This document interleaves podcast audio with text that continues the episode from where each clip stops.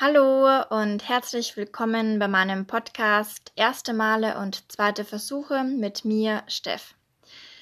Ja, ich möchte heute in dieser Folge über mein erstes Mal Bungee Jumping sprechen, weil ich mich, muss ich sagen, gerne an den Moment zurückerinnere und das, obwohl schon so, so lange her ist, immer noch ein Ereignis ist, was ich ganz klar vor meinen Augen immer noch sehe und ja, mich gerne daran zurückerinnere. Das erste Mal Bungee Jumping, das habe ich 2014 gemacht. Im Oktober war das. Und zwar, als ich gerade in äh, Nairobi, Kenia war, in einer Gastfamilie für ein halbes Jahr. Diejenigen, die bei der ersten Folge schon zugehört haben oder mich auch persönlich kennen, wissen das ja schon. Und da war ich eben in Nairobi und hatte eben auch durch meine Gastfamilie, die mir Kontakte zu anderen deutschen Au-pairs vermittelt hat, aber auch einige Local-Freunde kennengelernt. Und wir haben dann gar nicht so lange nach meiner Ankunft, also zwei Monate danach, entschieden, wir gehen mal Bungee Jumping, Bungee Jumpen und wollen das einfach mal ausprobieren, weil niemand von uns hatte das damals schon gemacht. Und dann sind wir eben relativ spontan zu fünft losgefahren, bisschen außerhalb von Nairobi in ein Camp das der eine kenianische Freund ausgesucht hat. Und ja, wirklich ohne viel Planung haben wir gesagt, wir springen jetzt runter. Und wir kamen dann an und mussten dann erstmal, haben die zu uns gesagt, und bitte zahlt jetzt direkt das Geld, weil nicht, dass er dann nachher oben steht und springen wollt und es nicht zahlt. Und das hat uns schon ein bisschen verwundert, aber es hat ihm ja auch Sinn gemacht. Dann haben wir halt schon direkt quasi das Geld gezahlt. Und es waren umgerechnet vielleicht so 60 Euro, was jetzt auch gar nicht so teuer ist. Und dann haben sie gesagt, wir fahren euch jetzt ein Stück weit auf das Gelände. Und dann ging schon los. Wir kamen zum Gelände. Und dann kam die erste große Herausforderung. Weil bevor wir aufs Gelände gehen konnten, wo wir übrigens schon von ferner, ferner Weite einen 60 Meter hohen Kran gesehen haben. Und als ich den gesehen habe, dachte ich mir schon kurzzeitig, oh mein Gott, was mache ich denn? Weil ich wusste bis datum, also ich glaube nicht, dass ich wusste, wo wir runterspringen werden. Ich dachte, irgendwie immer hatte ich so eine Brücke in meinem Kopf, aber dann war es halt im Endeffekt doch ein Kran. Und also da war ich dann kurzzeitig so, oh mein Gott, also wie soll ich das schaffen? Ja, und dann kam die erste Herausforderung, weil um eben auf das Gelände zu dem Kran zu gelangen, mussten wir eine Brücke überqueren, und zwar so eine Hängebrücke. Und die war schon relativ wackelig und unter tosendem Wasser. Und einige Bretter haben gefehlt. Und das war schon ein bisschen äh, ja, eine, eine heikle Sache, darüber zu gehen. Aber wir haben uns alle fünf getraut und waren erstmal froh, okay, wir haben das erste Hindernis überwunden. Und dann standen wir aber quasi am Fuße des Krans, sahen so rauf und dachten nur so, oh Gott, wie, wie soll man das machen? Ja, und dann haben die ähm, uns auch gefragt, ja, und wer springt denn jetzt zuerst? Und natürlich wollte niemand von uns irgendwie zuerst springen, weil man wollte doch erstmal ein bisschen abwarten. Und wir haben dann gesagt, wir ziehen so ein Stöckchen. Und dann haben wir so Ästchen gezogen, je nachdem, wer das kürzere zieht, muss eben anfangen. Und dann kam es raus, dass ich an dritter Stelle springe und die beiden Mädels vor mir und die beiden Jungs nach mir. Dann wurden wir noch schnell auf so eine improvisierte Waage gestellt und äh, ja, mussten da nochmal kurz schauen, wie viel wir eigentlich wiegen, damit irgendwie oben die das richtige Seil irgendwie installieren konnten. Weiß ich auch nicht genau. Und dann auf jeden Fall haben sie das Gewicht von uns dann auf unsere Handfläche quasi, äh, nee, also auf das, die Rückseite der Handfläche praktisch geschrieben und haben dann gesagt, dann müssen wir das, wenn wir oben sind, quasi herzeigen dem Instruktor, damit er weiß, wie viel, wie viel wir wiegen und dann das richtige Seil einstellen kann. Na gut, das haben wir gemacht. Und dann ging auch schon die erste von uns los. Und sie war dann relativ lange oben. Also ich weiß es nicht mehr, aber ich meine, dass es bestimmt annähernd eine Stunde lang war. Weil das Ding ist, dass sie zu lange überlegt hat und ihren Kopf eingeschaltet hat. Also wenn du halt und klar, sie musste als erstes springen und sie wusste noch nicht, wie das ist. Und wenn du halt oben stehst und deinen Kopf anschaltest und dir denkst, das könnte sein, das könnte passieren, dann glaube ich, schaffst du es halt irgendwann nicht mehr zu springen, weil es ist halt komplett kontraintuitiv, ja, sich von einem 60 Meter hohen Seil in die Tiefe zu stürzen. Das ist halt wirklich, das macht man ja eigentlich nicht, ne? Und deswegen haben wir uns dann gesagt, damit wir quasi schneller springen, dass wir eben ja nicht nachdenken dürfen und am besten sofort runterspringen. Und bei ihr war es dann auch so, dass sie dem Instructor dann gesagt hat, er soll sie schubsen und er hat sie dann auch geschubst.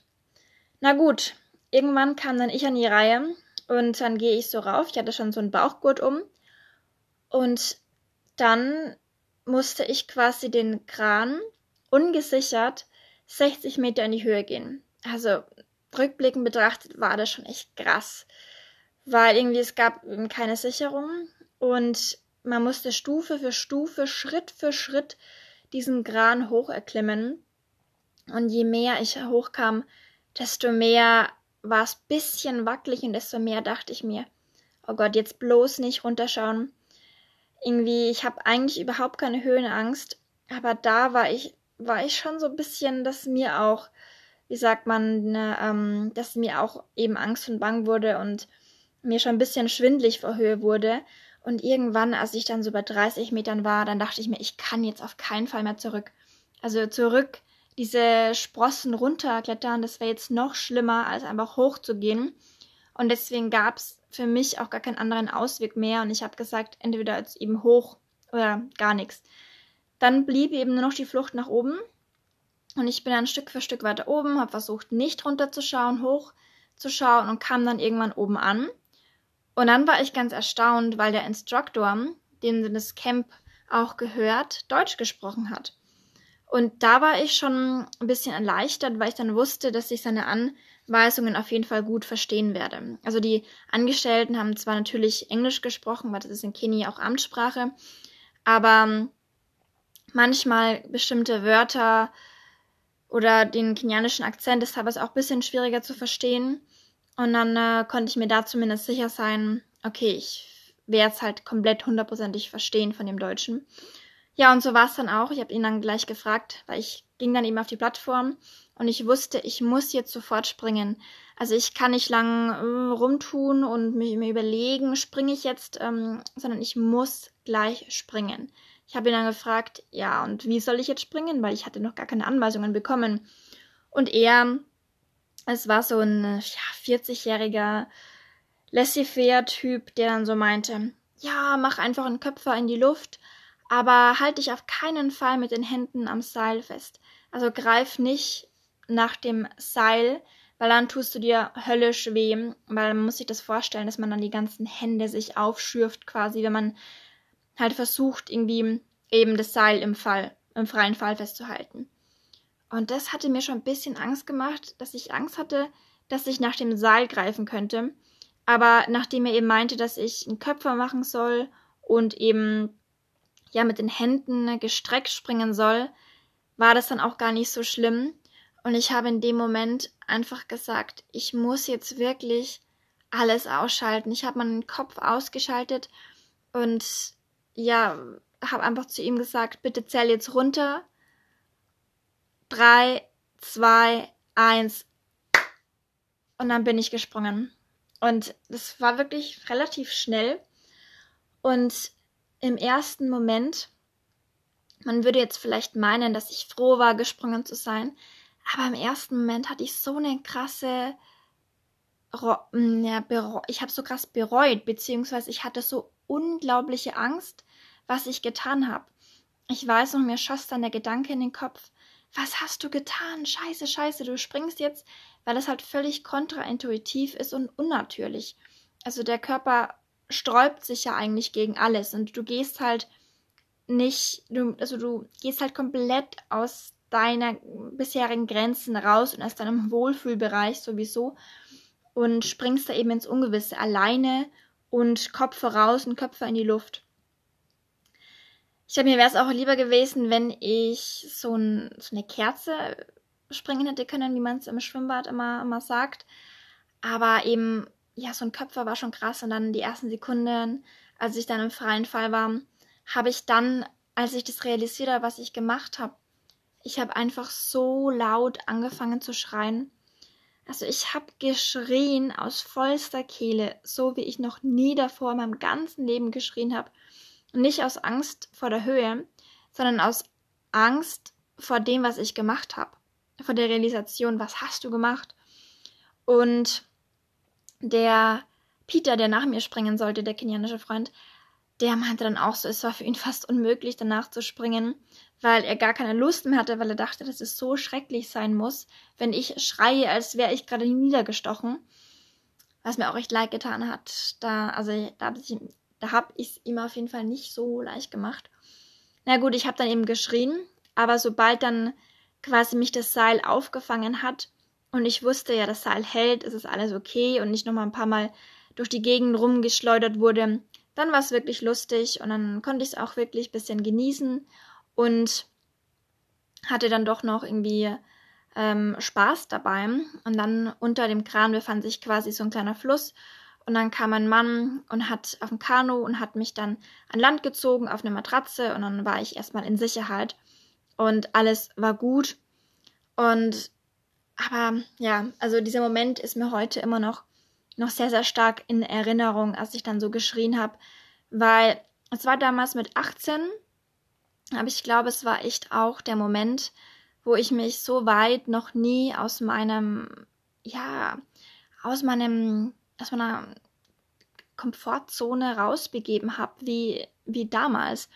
Weil es ist halt einfach, wenn du das machst, das prägt dich halt schon für immer. Das ist so eine bleibende Erinnerung wenn du vor allem eben auch alleine springst. Und beim Skydiving zum Beispiel hast du ja jemanden noch dabei, der mit dir mitspringt, aber da diese Überwindung wirklich loszuspringen und von dieser Plattform, von dieser Sicherheit wegzugehen, diese Überwindung ist schon krass. Und daraus ergibt sich dann aber auch so ein, ja, so ein Glücksgefühl, was halt dann Bungee Jumping natürlich irgendwo als Extremsport auch reizvoll macht. Ja, hätte mich jemand direkt danach gefragt, ob ich nochmal möchte, hätte ich auf jeden Fall gesagt, ja, auf jeden Fall hätte ich es nochmal gemacht. Weil wenn man eben seine Grenzen schon so weit ausgedehnt hat, beziehungsweise komplett neu gesteckt hat, dann fällt es einem leicht, danach direkt zu sagen, ich mach's nochmal.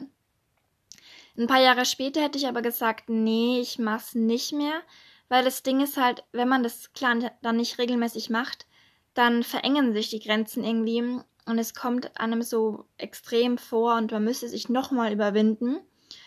Und mittlerweile würde ich sagen, vielleicht würde ich es nochmal machen, wenn es sich ergibt, wobei ich dann eher eigentlich sowas wie Skydiving machen würde oder Paragliding oder irgendwie so Sachen. Also ich habe eben eigentlich gar keine Höhenangst und mache so extrem Sport-Adrenalin-Dinge eigentlich sehr gerne. Und Genau. Das war auf jeden Fall so viel kleine Geschichte zu meinem ersten und einzigen Mal Bungee Jumping bisher in Kenia. Ich wollte die Folge jetzt auch gar nicht so lang machen, deswegen beende ich das Ganze jetzt auch schon. Und danke auf jeden Fall fürs Zuhören. Und bis zum nächsten Mal würde ich sagen. Tschüss.